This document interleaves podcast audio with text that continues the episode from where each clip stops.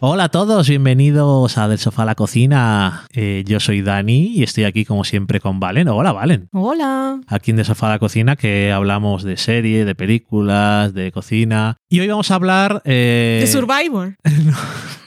Survivor, que Valen se pone a ver temporadas viejas de Survivor, no tan viejas, No. y no se le ha olvidado todo. Ay. Es como si la está viendo nuevo. Lo disfruto como la primera vez. Una Estoy, genialidad. estoy living y quiero ir a seguir. Maratón hoy ya está. No quedan muchos, ¿no? Ya. No, no, no quedan muchos, así que ya veo que lo quieres terminar. Pero hoy no vamos a hablar de Survivor, hoy vamos a hablar, eso sí, de otro concurso, pero esta vez eh, un concurso culinario. Y este nuevo concurso de cocina que se llama The Big Branch, que es una producción de HBO Max, que está en Estados Unidos ya, está en HBO Max Latinoamérica, en HBO España, HBO Max España no está, no tenemos ni puta idea de por qué. No está anunciada aún. Yo quiero asumir que cuando sea la temporada completa la pondrán, porque han pensado que igual de tres en tres, ¿no? Y así hacen la promoción. Ponen Vale. el tweet una vez Vale, y estupendo. ya está. En fin, bueno, lo que, lo que tengan ganas. Eh, que son ocho episodios, o sea que tampoco va a tardar mucho en acabarse. No. Nosotros hemos visto ya seis. Eh, esta competición que está presentada y está creado también el, el concurso por Dan Levy, que le conocemos de eh, Schitt's Creek y que por lo visto es un gran aficionado a la cocina y al brunch también, sobre Sí. todo a comer.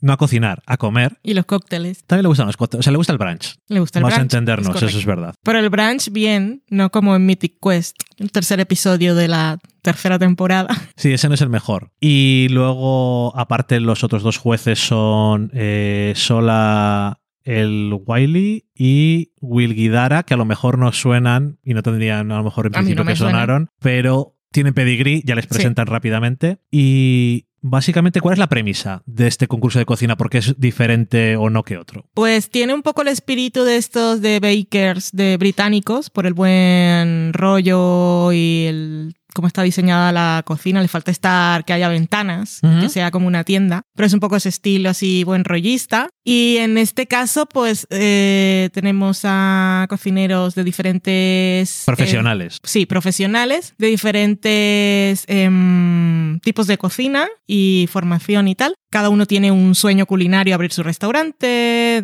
tener un food truck, sacar un libro, eh, anyway. Em, hay un buen premio y en este caso, pues la premisa es, son dos pruebas en cada programa y son cosas alrededor de, del brunch, del brunch, del brunch guay, que va más allá del típico huevo pochado, la se llama el, La benedictina. el benedictina y los pancakes y los waffles, un yogur con frutas y aquí tiras para adelante, no hay mucho más. Y la mimosa. Y la mimosa, pues allí algunas veces tienen que hacerlo combinado con un cóctel, pero bueno, son, son pruebas bastante variadas, un par cada vez.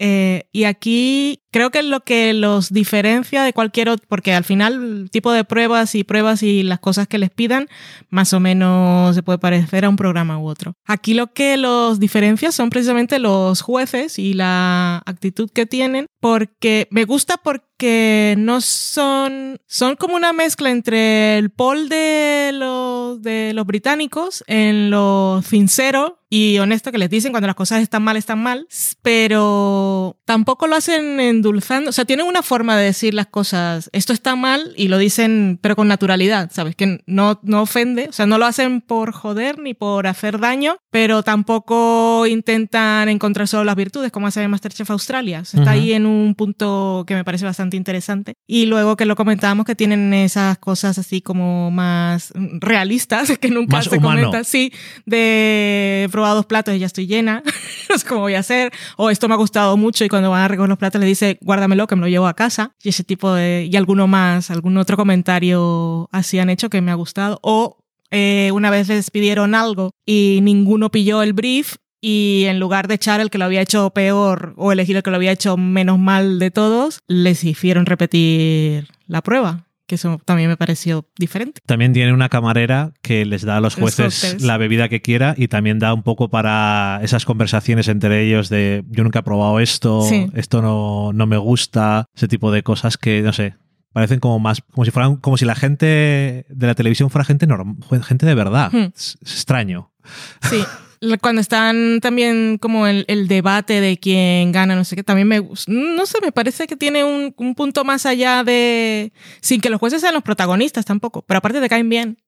Sobre todo Dan, Dan era su personaje en Cheese Creek, desde luego. Aquí lleva pues unos jerseys un poquito menos locos, pero siempre, tampoco mucho, ¿eh? Siempre diseño. Yo sola también soy bastante fan Muy fans. de ella, no sé por qué, pero es- desde el principio, no sé, una mezcla de actitud y Hmm. lo que sea. Y, y el otro también está bien. Si además Hmm. eso, que son gente que sabe mucho, Sí. Y el que menos sabe será Dan, ¿no? Sí. Pero da igual porque es el que ha montado el programa porque es el famoso. Y aparte, eh, cuando opina no parece que no sabe nada. Sí. O sea, tiene, eh, tiene eh, crítica interesante y constructiva y aparte, pues, chorradas que puede dar a decir bien porque es un actor. Y, tiene Y mucho- guionista. y guionista. Y tiene mucho encanto él también, ¿no? Entonces... No solo es el delivery, sino que él sabe escribir. Eso es, se sabe, Bueno, se pensar. sabe escribir las líneas. Exactamente. Y, y eso, la verdad es que me ha parecido eso muy. con mucho encanto. Es que no Mm. se me ocurre otra forma de decirlo, la verdad. Me ha gustado. Y el programa en Estados Unidos y no sé si Latinoamérica también lo han. Me imagino que sí, que lo habrán estrenado a la vez. Se han puesto de tres en tres. Sí. Y luego habrá dos, los dos últimos. Que por eso me extrañaba que no estuviera en España.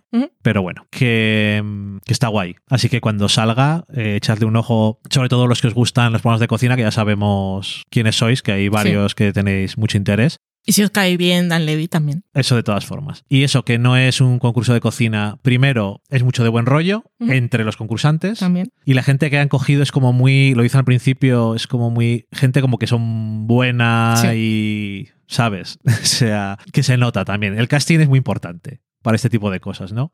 Y luego eh, no tiene, que francamente a mí es lo que me suele gustar menos, como Masterchef o Top Chef, no tiene pruebas fuera Ujú. del plató y a mí francamente es las que suelen ser las cosas que menos me gustan normalmente. No sé por qué, pero el entorno constreñido de el- las cocinas Sí. normales me suele gustar más como estructura. Nunca sé exactamente por qué, pero mm, yo creo que porque te centras más en la comida a lo mejor y no tienes que estar tanto dándote cuenta de las cosas que están pasando Maybe. por alrededor. Pero bueno, que está guay. Así que nada. eh, si tenéis algún programa de cocina que se os ha acabado y no sabéis cuál ver, cuando aparezca este, echadle un ojo, que está muy chulo. Sí. Y nada más, pues por este programa os vamos a dejar. Estoy viendo que Loki se está levantando de, de su posición que tiene normalmente mientras grabamos entre los dos, así que eso quiere decir que hemos terminado el programa.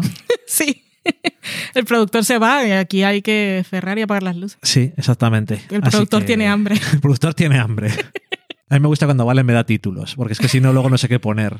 A mí me gustan mucho los títulos, me parecen muy importantes para las cosas. I know. No sé por qué. Eh, el otro día oí en una entrevista, es que no me acuerdo quién fue, a un novelista decir, yo cuando tengo el título de algo creo que lo puedo escribir. ok. Y a mí es que me, me parece muy importante. Me acuerdo que nos pasó con los dos libros que hemos hecho. Cuando tuve el título, es como que sabía lo que tenía que hacer. Como que solo tenía que rellenar todas las páginas de detrás. Es correcto. Ya estaba Que hecho. parece una chorrada, pero yo qué sé. Son cosas. Eso, que se acaba y nos está esperando el productor ya aquí en el pasillo. Hemos quedado aquí al lado. Nos vemos. Adiós. Chao.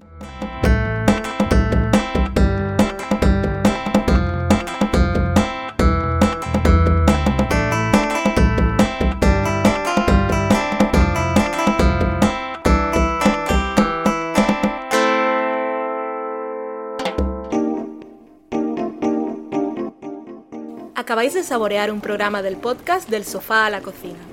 Para prepararlo hemos usado los siguientes ingredientes. Un Dani, una Valen y una licencia Creative Commons, reconocimiento no comercial compartir igual. Cuando tenemos los ingredientes, los picamos muy finos, los dejamos pochando en una sartén y cuando estén caramelizados, los mezclamos con la licencia Creative Commons, que, cuidado, no admite uso comercial de la obra original ni derivadas, que se tienen que distribuir con la misma licencia que la original, siempre citando a los creadores. Después de 10 minutos, condimentamos la mezcla con iTunes, iBooks, Twitter y un poco de Facebook. Si no encontráis las adecuadas en el mercado, buscad el nombre del blog. A continuación, introducimos en el horno y, después de 30 minutos, lo servimos aderezado con música distribuida con licencia Creative Commons a través de Jamendo. Al final del post correspondiente vienen especificadas concretamente. Si tenéis alguna duda con respecto a la receta o a cualquier otra cosa, podéis preguntarnos a través del correo electrónico del sofá a la cocina @gmail.com. Buen apetito.